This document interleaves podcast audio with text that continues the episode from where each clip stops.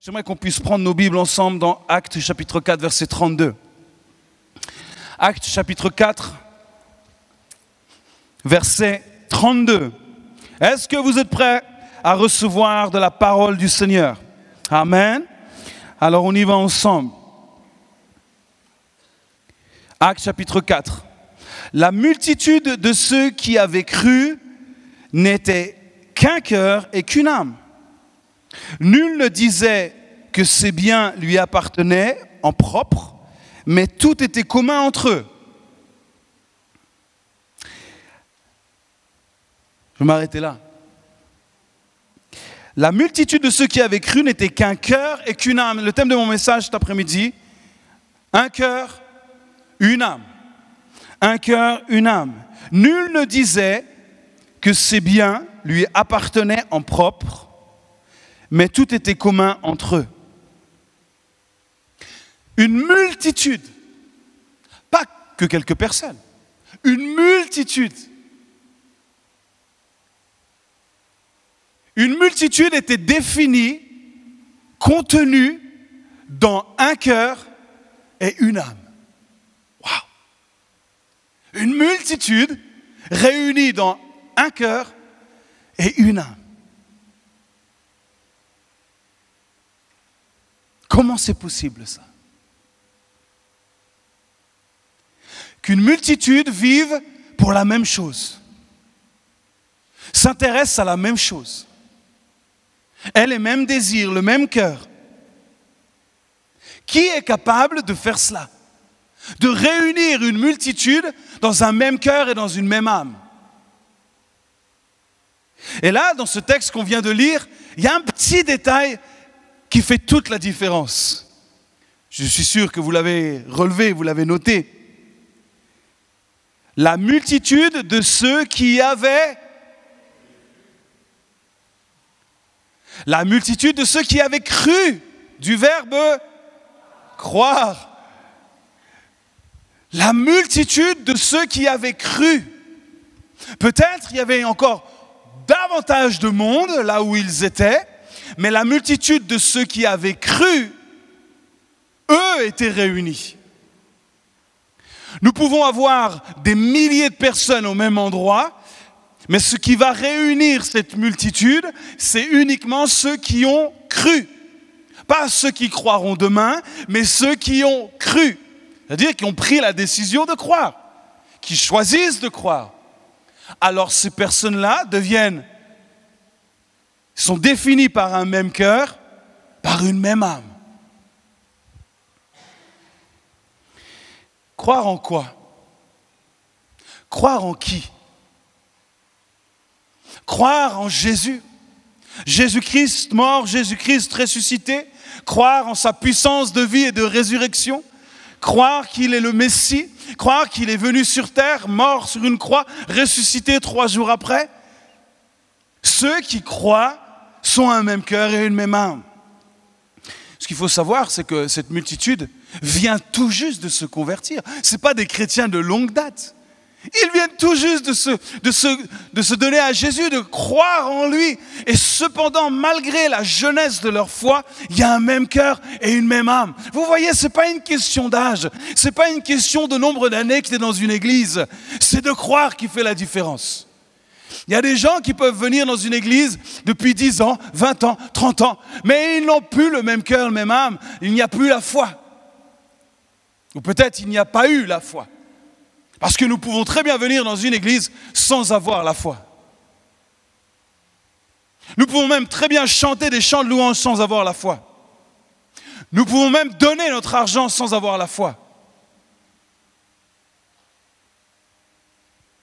Le plus important, c'est de croire. De croire en Jésus. Et c'est à cela que nous voyons un même cœur et une même âme. Ceux qui croient en Jésus et en Jésus seul. Ce qui est intéressant dans ce texte qu'on vient de lire, c'est que une fois qu'ils ont cru et qu'ils étaient un seul cœur, une même âme, la, phrase d'après, c'est que nul ne disait que ses biens lui appartenaient en propre, mais tout était commun. C'est quand même incroyable que le fait de croire en Jésus a un lien directement avec le matériel. Ils croient en Jésus et puisqu'ils croient en Jésus, puisqu'ils sont un même cœur et une même âme, alors plus rien ne leur appartient en propre. Mais tout devient commun. Vous allez me dire, mais c'est normal, ils sont un même cœur et une même âme. Oui, c'est normal, mais je crois qu'on aspire tous un peu plus à vivre ce normal dans l'Église aujourd'hui. Surtout quand la vision de notre Église est de vivre le livre des actes. Vivre la vie des premiers chrétiens, de l'Église primitive. Quand nous croyons en Jésus, quand tu crois en Jésus, la bonne nouvelle, c'est que nous ne sommes plus liés à ce qui appartient à la terre. Quand nous croyons en Jésus, la véritable raison de vivre n'est pas la réussite personnelle ni la, réussite terrestre. Quand nous croyons en Jésus, nous n'investissons plus pour nous-mêmes, mais nous investissons pour ceux qui ne sont pas encore nés. Je répète ça. Quand nous vivons la foi en Jésus-Christ, nous n'investissons pas pour nous, puisque nous, nous sommes déjà sauvés, mais nous investissons pour ceux qui ne sont pas encore nés. Lisez le psaume 102, vous verrez, vous allez comprendre cette notion-là. C'est dans le cœur de Dieu, le Dieu d'Abraham, d'Isaac et de Jacob, le Dieu des générations. Et quand nous croyons en Jésus, nous avons le cœur pour les générations à venir. La place n'est pas un projet pour nous, elle est un projet pour les générations à venir ceux qui ne le connaissent pas, ceux qui n'existent pas encore. Ça, c'est le cœur de Dieu, c'est la vie en Jésus. Et puis, quand tu crois, quand nous croyons en Jésus, ben, tout simplement, nous suivons son exemple. Amen. Si nous croyons en lui, alors c'est lui qu'il faut suivre. Nous ne pouvons pas dire que nous croyons en Jésus et suivre quelqu'un d'autre. Nous ne pouvons pas dire qu'il est le modèle parfait et puis choisir un autre modèle qui n'est pas lui-même. Nous n'avons qu'un modèle, c'est Jésus. Nous n'avons qu'un exemple à suivre, c'est Jésus. Amen. Écoutez Philippiens chapitre 2 verset 2. Rendez ma joie parfaite. C'est l'apôtre Paul qui parle ayant un même sentiment, un même amour, une même âme, une même pensée. On retrouve cette unité. Même âme, même amour, même cœur, même pensée, ça va jusque dans les pensées même. Ouh, même dans les pensées. Je ne sais pas à quoi vous pensez alors que vous êtes en train de m'écouter. Est-ce que vous êtes concentré par le message maintenant? Ou alors vos pensées sont déjà, oh là là, il fait trop chaud, vivant que je rentre à la maison, que je me prenne une douche bien fraîche. Et puis, euh, disciplinons nos pensées aussi. Ne faites rien par esprit de parti ou pour vaine gloire, mais que l'humilité vous fasse regarder les autres comme étant au-dessus de vous-même. Comment c'est possible ça? J'aimerais vous le dire, c'est impossible sans Jésus. Ce n'est pas possible. Si vous n'avez pas Jésus comme modèle, vous ne verrez jamais les autres comme supérieurs à vous-même. Vous marcherez sur leur tête. Si possible, vous les écraserez pour mieux régner. Mais ce n'est pas du tout le modèle de Jésus. Que chacun de vous, au lieu de considérer ses propres intérêts, considère aussi ceux des autres. Ayez en vous les sentiments qui étaient en qui? En Jésus. Alors ça veut dire qu'on peut avoir les mêmes sentiments en nous qui étaient en Jésus. Mais oui, parce que si tu n'as pas les sentiments qui étaient en Jésus, comment tu peux avoir un même cœur et une même âme avec lui? Les mêmes sentiments, liés jusqu'à dans tes entrailles avec le Christ. Ça, c'est l'œuvre surnaturelle du salut. Quand on connaît Jésus, quand on l'accepte comme Seigneur et Sauveur, nous faisons un avec lui. Nous demeurons chez lui et il demeure chez nous. On continue un petit peu? Ou ça vous suffit? Là, on continue quand même. Tant qu'à se faire mal, se faire mal jusqu'au bout. Hein, hein Ayez en vous les sentiments qui étaient en Jésus, existant en forme de Dieu. Il n'a point regardé son égalité avec Dieu comme une proie arrachée, en quelque sorte. Il n'a pas cherché à se justifier, il n'a pas voulu se défendre, il n'a il pas voulu euh, montrer euh, vraiment sa, sa, force. Et, non, ce n'était pas du tout dans le but de, de la venue de Christ. Mais écoutez ce qui est dit ici au verset 7. Et là est tout le thème de mon message. Mais il s'est dépouillé lui-même. Il s'est dépouillé. Il s'est dépouillé lui-même en prenant une forme de serviteur, en devenant semblable aux hommes, et il a, il apparu comme un vrai homme. Il s'est humilié lui-même, se rendant obéissant jusqu'à la mort, même jusqu'à la mort de la croix. Et c'est pourquoi aussi Dieu l'a souverainement élevé et lui a donné le nom qui est au-dessus de tous les noms, afin qu'au nom de Jésus, tout genou fléchisse dans les cieux, sur la terre et sous la terre, et que toute langue confesse que Jésus-Christ est Seigneur à la gloire de Dieu le Père. Ça, c'est le cœur du Père. Il a envoyé son Fils Jésus. Pourquoi? Pour toutes les générations qui allaient venir après lui. Mais il a fallu qu'un homme se dépouille que Dieu descende de son ciel de gloire, prenne la forme humaine, se dépouille de toute sa gloire, semblable à l'homme, 100% homme et pourtant 100% Dieu. Mais il s'est dépouillé lui-même. C'est le lui-même qui est important. On ne l'a pas forcé à se dépouiller, il s'est dépouillé lui-même. Il a choisi. Alors, si Jésus s'est dépouillé, j'aimerais nous dire à nous tous aujourd'hui, et je m'inclus bien entendu dedans, c'est qu'il n'en attend pas moins de notre part. Puisqu'il est notre exemple, il est notre modèle parfait. Jésus s'est dépouillé lui-même. Est-ce que nous, nous nous sentons réellement dépouillés aujourd'hui? Est-ce que je me sens littéralement dépouillé de tout? Mis à nu J'aimerais prendre un texte pour vous raconter une histoire. Je pense honnêtement que c'est mon histoire favorite, ou peut-être dans mon top 3 de toute la parole.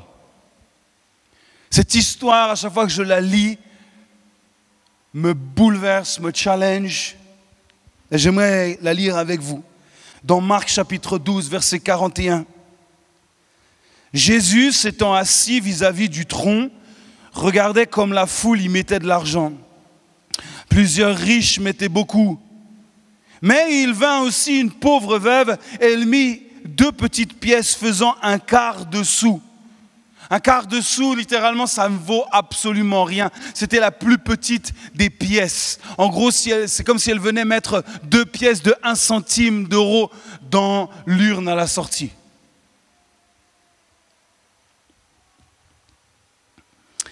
Alors Jésus, ayant appelé ses disciples, leur dit, je vous le dis en vérité, cette pauvre veuve, donc là il est bien clair qu'elle est pauvre, hein,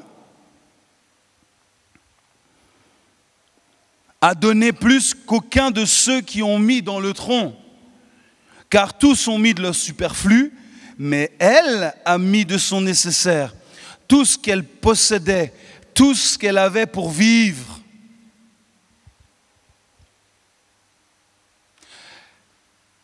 S'il y a bien une personne que j'ai envie de passer du temps au ciel, c'est elle.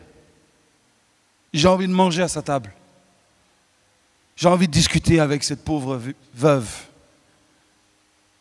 Parce que pour moi, elle incarne euh, véritablement le dépouillement. Et ce n'est pas pour rien que Jésus s'est senti connecté avec cette femme. Ce n'est pas pour rien qu'il a voulu appeler ses disciples et dire Hé, au lieu de regarder les riches, venez voir, parce que vous, vous ne l'avez pas vu, mais moi, je l'ai vu. Regardez cette pauvre veuve. Vous pensez qu'elle a donné rien du tout, mais je peux vous dire qu'elle a donné bien plus que tous ceux qui viennent de passer avant elle. Elle a donné bien plus. Vous voyez, le problème, ce n'est pas l'argent, c'est la foi. L'argent n'est pas un problème quand notre foi est en Jésus. L'argent devient un problème quand nos yeux sont sur quelqu'un d'autre. Vous êtes là? L'argent n'est jamais un problème quand nous sommes en Jésus. L'argent devient un problème quand nous servons quelqu'un d'autre. Elle s'est dépouillée elle-même. Vous me suivez cet après-midi? Elle s'est dépouillée elle-même. Quelqu'un l'a forcée à venir donner ces deux petites pièces de 1 centime Personne. Elle a choisi de venir. Dans la société de l'époque, la femme était financièrement, socialement, mais aussi légalement, elle était liée à son mari. Et une veuve, dans son cas, n'avait pas de ressources pour vivre. Généralement, elle était laissée à l'abandon. Son mari n'était plus là pour la représenter, pour l'aider financièrement, pour lui donner un statut social. Elle était livrée à elle-même, sans ressources. Et là, elle vient déposer deux petites pièces qui valent rien aux yeux des hommes. Elle vient déposer ça dans le tronc. Elle s'est dépouillée, non pas pour chercher le regard des autres. Je pense qu'elle avait plutôt cette allure. Bah oui, pardonnez la, qualité de la photo, elle, est d'époque. Euh, euh, ils n'avaient pas encore la haute définition à l'époque, c'était euh, un peu pixelisé.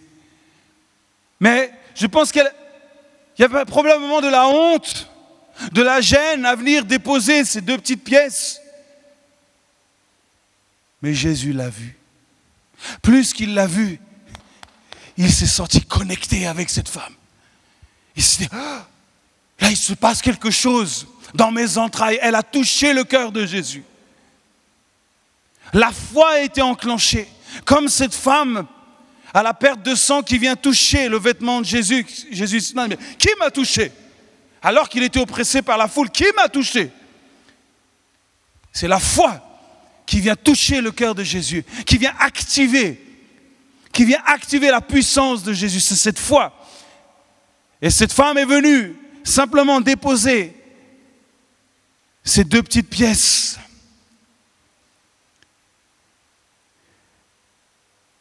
J'aimerais nous dire, cette, jeune, cette pauvre vieille dame, ou je ne sais pas si elle était vieille, mais cette pauvre veuve était consciente que quand elle a déposé ces deux pièces,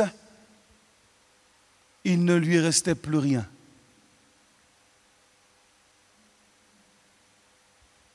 Allô? Vous êtes là? Elle vient déposer les deux pièces qui lui restent. Pourquoi? Pour manger.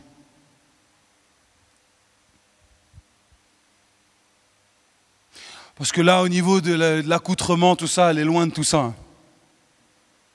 C'est pas là, elle n'est pas en train de regarder euh, comment elle va s'habiller la semaine prochaine. Là, elle est dans la survie déjà. Et là, elle vient avec ses deux petites pièces, consciente que c'est tout ce qui lui reste pour vivre. En quelque sorte,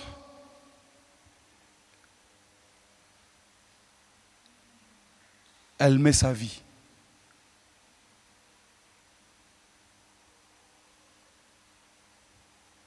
Ce n'est pas deux pièces qu'elle vient donner, c'est sa vie qu'elle vient donner. Et c'est exactement ça que Jésus cherche. Ce n'est pas tes pièces, c'est ta vie qui l'intéresse. Elle vient déposer sa vie. Aussi misérable qu'elle était, sa foi est venu toucher le Maître, percuter les entrailles de Jésus. Quand tu n'as plus rien, j'aimerais te le dire, nous le dire, nous avons tout. Nous avons Jésus. Quand nous n'avons plus rien ici-bas, nous avons Jésus. Et Jésus se révèle quand nous n'avons plus rien. Nous vivons dans une autre réalité, nous ici. Peut-être nous n'avons pas connu ce genre de situation et je ne le souhaite à personne. De calculer le moindre sou pour savoir si demain je vais pouvoir manger. Personnellement, nous l'avons vécu dans notre famille. J'ai vécu des situations comme ça avec mes, parents, où j'ai vu les placards vides, j'ai vu le frigo vide. J'ai vu ma mère pleurer parce qu'elle n'était plus sûre de pouvoir nous nourrir le lendemain. Mais au-dessus de cela, j'ai vu la provision de Dieu. J'ai vu la fidélité de Dieu. Et il n'y a pas eu un seul repas où nous avons manqué de quelque chose. Pas un seul. Et Dieu a toujours pourvu. Oui, j'ai vu. J'ai vu mes parents donner, alors ce n'était pas deux petites pièces, mais donner ce qu'ils avaient pour leur nécessaire. Le manger, le boire, le vêtir. J'ai vu cela. Et j'ai vu la fidélité de Dieu. Et quand vous touchez à ça et vous voyez ça, vous n'avez qu'une envie, c'est de suivre ce modèle-là. Est-ce que vous voyez les miracles? Vous voyez la provision de Dieu? Alors ça ne veut pas dire qu'on doit rechercher à se mettre dans des situations misérables, attention. Rien à voir avec tout cela. Mais par contre, nous serons toujours challengés à donner, au-delà de notre superflu, à donner nos vies et tout ce qui va avec. Absolument tout ce qui va avec. 2 Corinthiens 8, verset 12, et je vais terminer. La bonne volonté, quand elle existe, est agréable en raison de ce qu'elle peut avoir à sa disposition et non de ce qu'elle n'a pas. Voyez ce qui est dit ici, c'est clair, la bonne volonté, quand elle existe, quand elle existe la bonne volonté, nous sommes tous de bonne volonté, n'est-ce pas? Bon, ok, moi je pensais que vous l'étiez, mais est agréable en raison de ce qu'elle peut avoir à sa disposition. Il y a des choses qui sont déjà à notre disposition. En êtes-vous conscient aujourd'hui? Sommes-nous conscients de tout ce que Dieu a mis à notre disposition aujourd'hui? La, la, pauvre veuve était consciente que c'était les deux pièces qui lui restaient. Elle en était consciente puisque c'est tout ce qu'elle avait. Sommes-nous conscients de tout ce que Dieu nous a donné, que Dieu nous a confié, que Dieu nous a accordé par grâce? Sommes-nous conscients de cela? Parfois, nous vivons dans des problèmes de riches ici en Occident. Nous ne réalisons même plus tout ce que nous avons. C'est pour ça que je vous encourage parfois à venir aussi en festival. Allez, venez, venez avec nous aussi sur un autre continent. Là, vous allez réaliser à quel point nous vivons dans d'autres conditions. Acte chapitre 4, verset 34. Car il n'y avait parmi eux aucun indigent, c'est la suite du premier verset qu'on a lu, tous ceux qui possédaient des champs ou des maisons les vendaient, apportaient le prix de ce qu'ils avaient vendu et le disposaient aux pieds des apôtres et l'on faisait des distributions à chacun selon qu'il en avait besoin. Wouh Ça c'est un projet. Amen. Ça, c'est le livre des actes. Ça, c'est l'église primitive, consciente de ce qu'elle avait, mais consciente aussi que rien ne leur appartenait. Consciente du cadeau que Dieu leur avait fait, mais conscient aussi que tout était à Christ. Tout lui revient. Les maisons, les champs, les bêtes, le bétail, tout appartient. Qu'est-ce qu'eux faisaient? Ils vendaient ils vendaient tout ça, ils prenaient l'argent et ils mettaient tout ça dans un tronc commun. Et ils confiaient ça aux apôtres et ils leur disaient, ben, on vous fait confiance, redistribuez à chacun pour que tout le monde ait sa part. Waouh Qui est capable de faire ça? Si ce n'est Christ en nous. Une même âme, un même cœur. Ça ne s'invente pas. Ça ne se provoque pas, ça se vit uniquement et ça se choisit. Tous ceux qui ont cru en Jésus, cette multitude a vécu, a vécu les miracles, a vécu la gloire de Dieu, a vécu la puissance de Dieu parce que la puissance de Dieu se manifestait dans l'église primitive d'une manière extraordinaire. Et nous croyons que ce n'est pas terminé, nous sommes aussi appelés à vivre cela. Est-ce que je peux vous demander, est-ce qu'on se lève ensemble? Et pendant qu'on se lève, j'aimerais lire un dernier verset, c'est l'équipe de louange veut bien venir.